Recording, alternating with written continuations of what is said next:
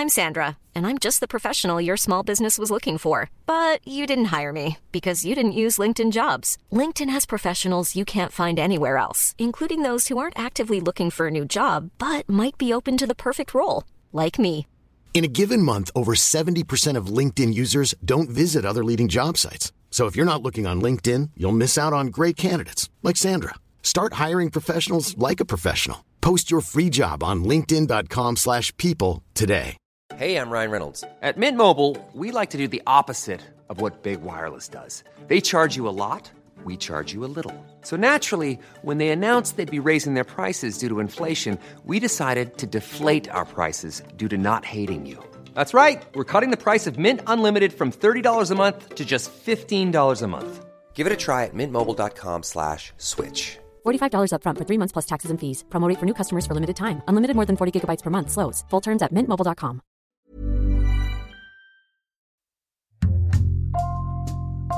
Bonjour, c'est Jules Lavie pour Code Source, le podcast quotidien d'actualité du Parisien.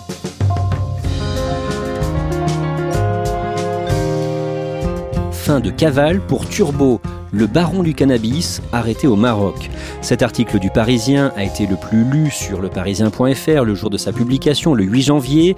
Itinéraire d'un enfant de la cité de la Coudray à Poissy dans les Yvelines, devenu, d'après les enquêteurs, l'un des plus gros trafiquants de drogue en France. Condamné en son absence en 2020 à 21 ans de prison pour un meurtre, Reda Abakrim, surnommé Turbo, vivait en exil à Dubaï jusqu'à son arrestation. Le journaliste qui a sorti cette information Julien Constant, est dans Code Source aujourd'hui.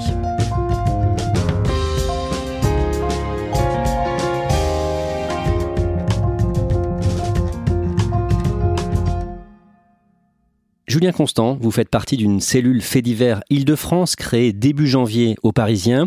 Avant, pendant plus de 15 ans, vous étiez dans l'édition des Yvelines.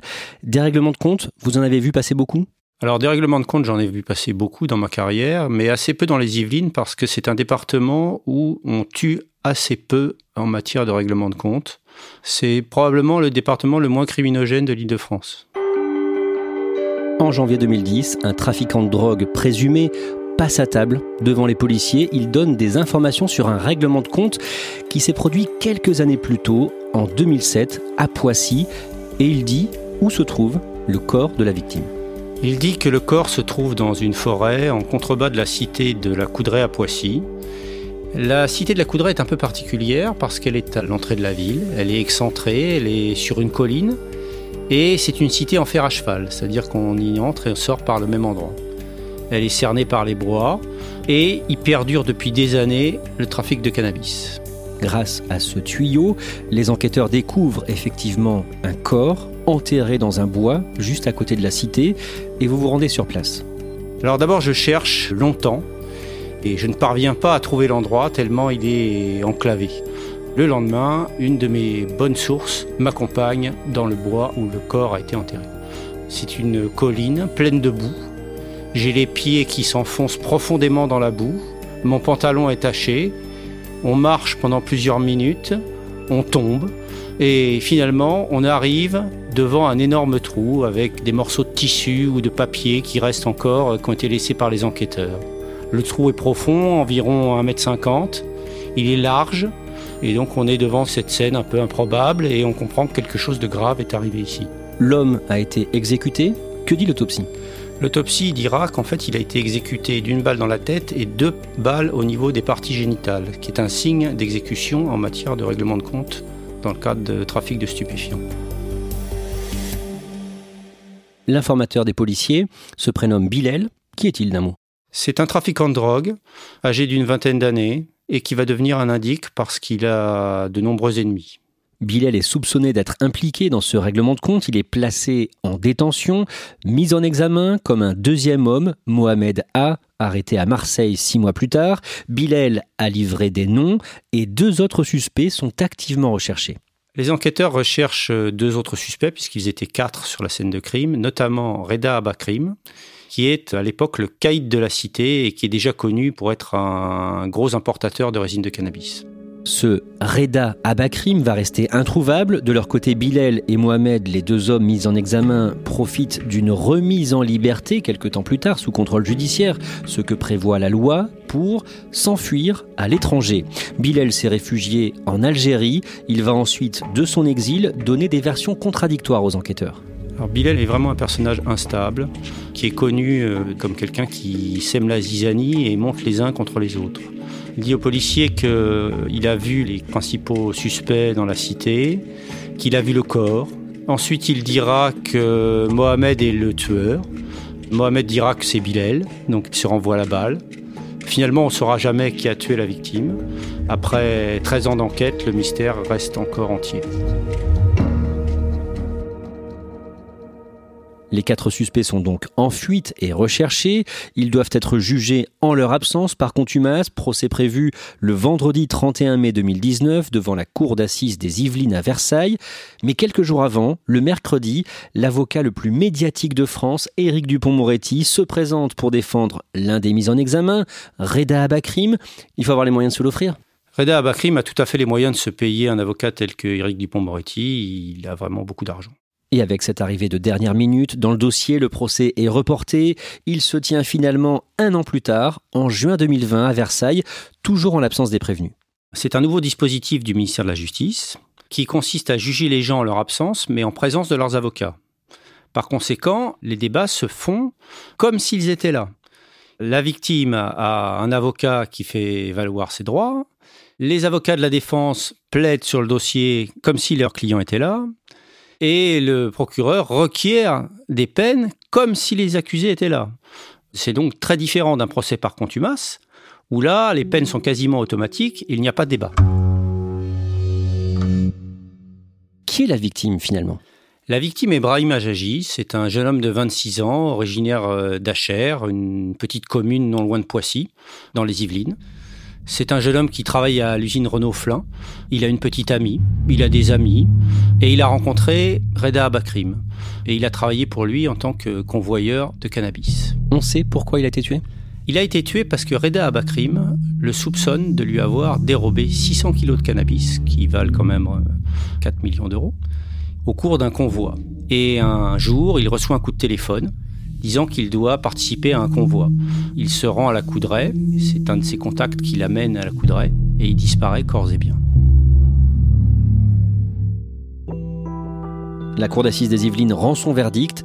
Le vendredi 5 juin 2020, l'un des quatre accusés est acquitté, faute de preuves. Les trois autres sont condamnés à 21 ans de prison, des condamnés toujours recherchés par la police l'arrestation de Reda Abakrim va avoir lieu en toute fin d'année 2020 et à ce moment-là, Julien Constant, vous allez apprendre beaucoup de choses sur lui. D'abord qu'il était une cible prioritaire des policiers chargés de la lutte contre la drogue.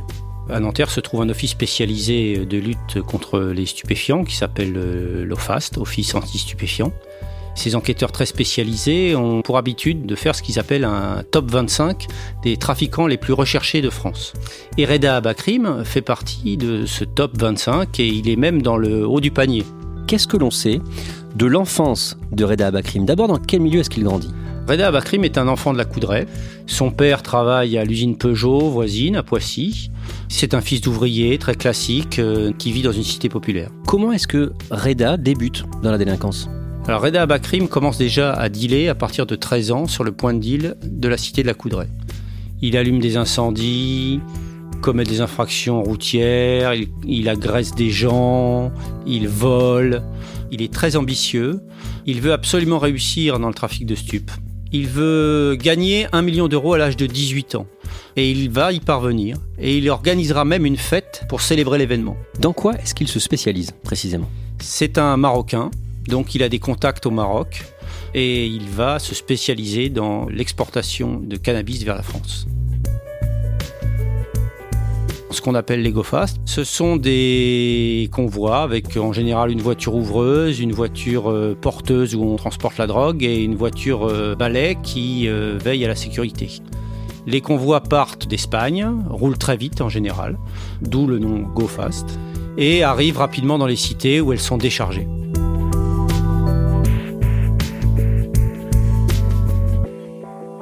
Reda va gagner un surnom. Lequel? On va l'appeler Turbo parce qu'il est capable de remonter une tonne de cannabis par jour. En 2003, quand il a 21 ans, les enquêteurs le soupçonnent d'être impliqué dans un enlèvement d'enfants. Oui, cette affaire avait déjà fait grand bruit à l'époque parce que c'est un moyen pour les trafiquants de drogue de recouvrer une dette. Classiquement, quand il y a une dette entre les trafiquants, on enlève le débiteur pour l'obliger à payer. Et en 2003, la tendance est d'enlever les enfants. Et donc la scène se passe à Dijon. Un trafiquant lui doit 60 000 euros. Ils arrivent avec une camionnette, surprennent l'enfant dans la rue, le forcent à monter dans la camionnette, prennent la route jusqu'à Poissy. L'enfant restera plusieurs jours séquestré dans un appartement vide de la Coudray, emmailloté dans une couverture avec pour seule compagnie une vieille télévision. Il sera libéré par la police judiciaire.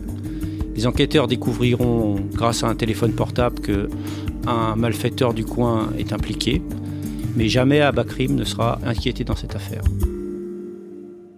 En 2007, après le règlement de compte pour lequel il sera reconnu coupable plus tard par la justice, il est activement recherché. Est-ce qu'on sait où il vit à ce moment-là? On ne sait pas du tout où il vit. Il a complètement disparu des radars. Au début de l'enquête, ce sont les policiers de Poissy qui le cherchent. Ils trouvent des traces de sa famille du côté du Vésinet, puis dans un pavillon euh, dans les Hauts-de-Seine.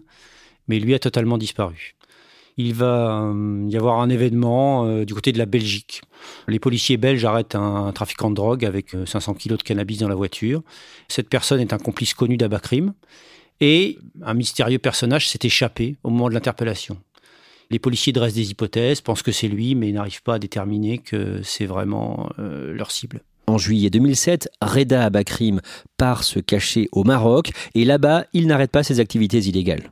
Quand il est au Maroc, euh, Reda Abakrim développe son trafic. Il continue à importer euh, du cannabis vers la France. Il était autrefois spécialisé sur l'île de France. Euh, il est probable qu'il ait trouvé d'autres clients. On sait qu'il mettait la drogue dans les coffres de voitures qui étaient elles-mêmes montées sur des dépanneuses et ainsi insoupçonnables sur l'autoroute. Il a aussi euh, acheté une flotte de Zodiac parce qu'il euh, est nécessaire de faire euh, transiter la drogue entre le Maroc, qui est producteur, et l'Espagne, qui est le hub où tout est négocié. Et il faut des bateaux rapides qui échappent aux douaniers. Et il avait donc acheté des Zodiac pour charger sa marchandise et ainsi maîtriser le transport. Turbo va ensuite s'exiler à Dubaï. Reda Abakrim va se marier, un peu sans bourgeoisie, et il va s'installer à Dubaï. Il vit richement, il achète une Rolls-Royce à un Émirati, il fréquente les mêmes établissements que les autres trafiquants. C'est une vie de luxe. On imagine qu'il vit sous une fausse identité? Oui, il a de nombreux faux passeports, euh, il voyage régulièrement euh, sous ses fausses identités. Le fait qu'il soit installé à Dubaï n'est pas innocent car c'est une destination où les trafiquants ne sont jamais extradés. À ce moment-là, il est connu dans euh, le quartier où il avait grandi à Poissy? À Poissy, il est devenu un mythe, il est adulé comme un joueur de football. C'est un modèle pour de nombreux petits dealers euh, dans les cités de Poissy euh, de réussite. Ils sont peu à réussir, ils sont beaucoup à mourir et beaucoup à aller en prison et peu à réussir à ce niveau-là. Le mardi 22 décembre, Reda Abakrim atterrit à Casablanca. Il arrive de Dubaï, il vient au Maroc, certainement pour ses affaires. Il arrive euh, par l'accès VIP pour faire contrôler son passeport. Contrôle effectué par la PAF, la police aux frontières. Le fonctionnaire de la PAF euh, relève ses empreintes et constate que le passeport qu'il détient est faux. L'identité des empreintes et celle du passeport ne correspondent pas. Il est donc interpellé et placé en garde à vue au Maroc pour détention et usage de faux documents. Et c'est donc la fin d'une cavale qui aura duré plus de dix ans. Vous publiez votre article dans le Parisien dans lequel vous révélez toute cette affaire, toute cette histoire le vendredi 8 janvier et il est très lu, très repris en France comme au Maroc. Ça vous étonne? Non, ça ne m'étonne pas parce que cette histoire ressemble à, celle qu'on peut lire dans les romans policiers. Euh, c'est l'histoire d'un gamin de banlieue qui parvient à se hisser au top du trafic de cannabis. C'est quelque chose d'excessivement rare. Est-ce que Reda Bakrim va pouvoir être extradé vers la France? La question n'est pas tranchée. La famille de Brahim Ajaji et son avocate euh, Isabelle Fellenbock euh, vont certainement œuvrer dans ce sens puisqu'ils veulent voir cet homme qu'ils considèrent comme le responsable de la mort de leur fils euh, jugé en France. Il y aura certainement quelques difficultés parce que c'est un Marocain. Les autorités marocaines sont connues pour ne pas vouloir extrader leurs ressortissants. Donc il y aura deux solutions. Soit il sera extradé, soit il sera jugé au Maroc dans le cadre de ce qu'on appelle une dénonciation des faits. C'est-à-dire que la France dit au Maroc que cet homme est recherché en France et ce sont les Marocains qui le jugeront sur la base du dossier français.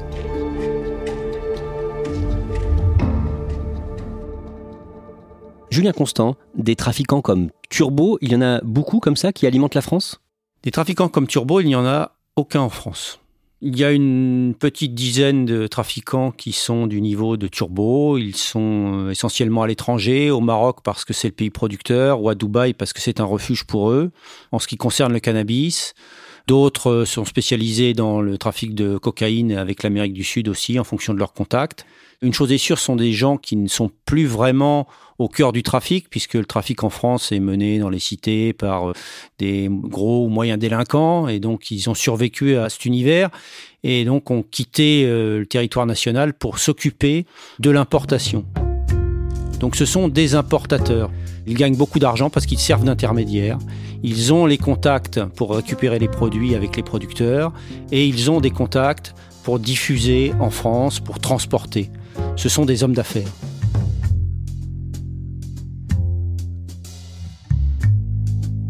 Merci à Julien Constant.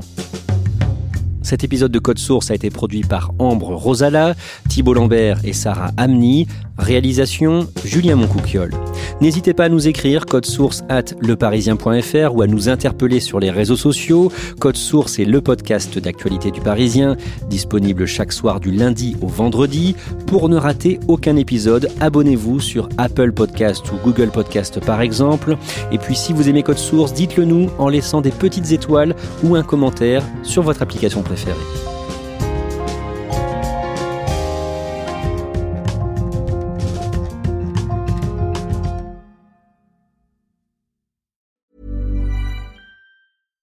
When you make decisions for your company, you look for the no-brainers. And if you have a lot of mailing to do, stamps.com is the ultimate no-brainer. It streamlines your processes to make your business more efficient, which makes you less busy. Mail checks, invoices, legal documents, and everything you need to keep your business running with stamps.com. Seamlessly connect with every major marketplace and shopping cart. Schedule package pickups and see your cheapest and fastest shipping options from different carriers. With rates up to 89% off USPS and UPS rates. And with the Stamps.com mobile app, you can take care of mailing and shipping wherever you are. Make the same no-brainer decision as over 1 million other businesses with Stamps.com. Sign up with Code PROGRAM for a four-week trial, plus free postage and a free digital scale. No long-term commitments or contracts. That's Stamps.com. Code PROGRAM.